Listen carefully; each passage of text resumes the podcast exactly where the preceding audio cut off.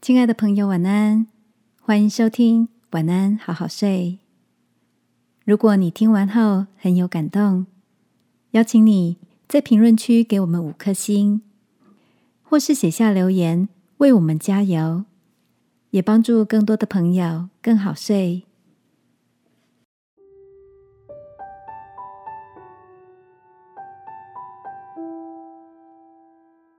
学习面对。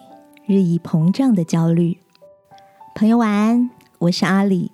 每周三晚上陪你睡前读点书。在你身边有没有一些因着沮丧、忧郁的情绪而影响生活的朋友？今晚要跟你分享的这本书是瑞典隆德大学的社会学家罗兰·保尔森所写的《焦虑时代》。当焦虑成为近代普遍的情绪氛围。作者透过社会发展史的视野，指出科学与工业的发达，打造出机械般重复的劳动模式，以及凡事皆需精准计算的环境，使人们越来越无法适应在现实生活中所充斥的各种选择和风险，也集体笼罩在担忧未来的思维中。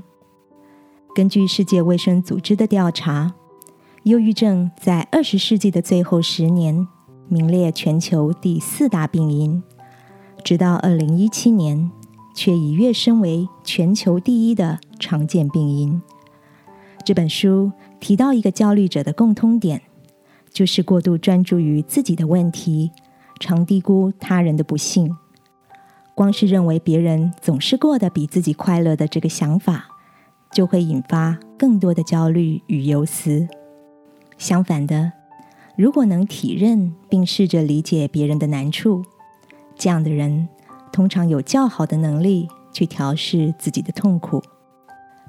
亲爱的，你是不是也曾试着去同理别人的感受，然后在彼此的关怀扶持中得到力量？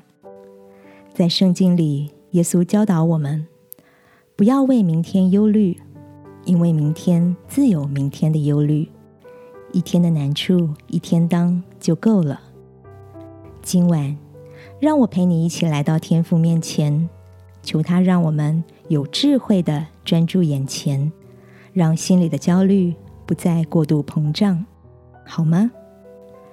亲爱的天父，我要把所有的忧虑重担都卸给你，求你让我专心过好每个今天，不为明天忧虑。这样祷告。是奉耶稣基督的名，阿门。晚安，好好睡。祝福你卸下烦恼，微笑入眠。耶稣爱你，我也爱你。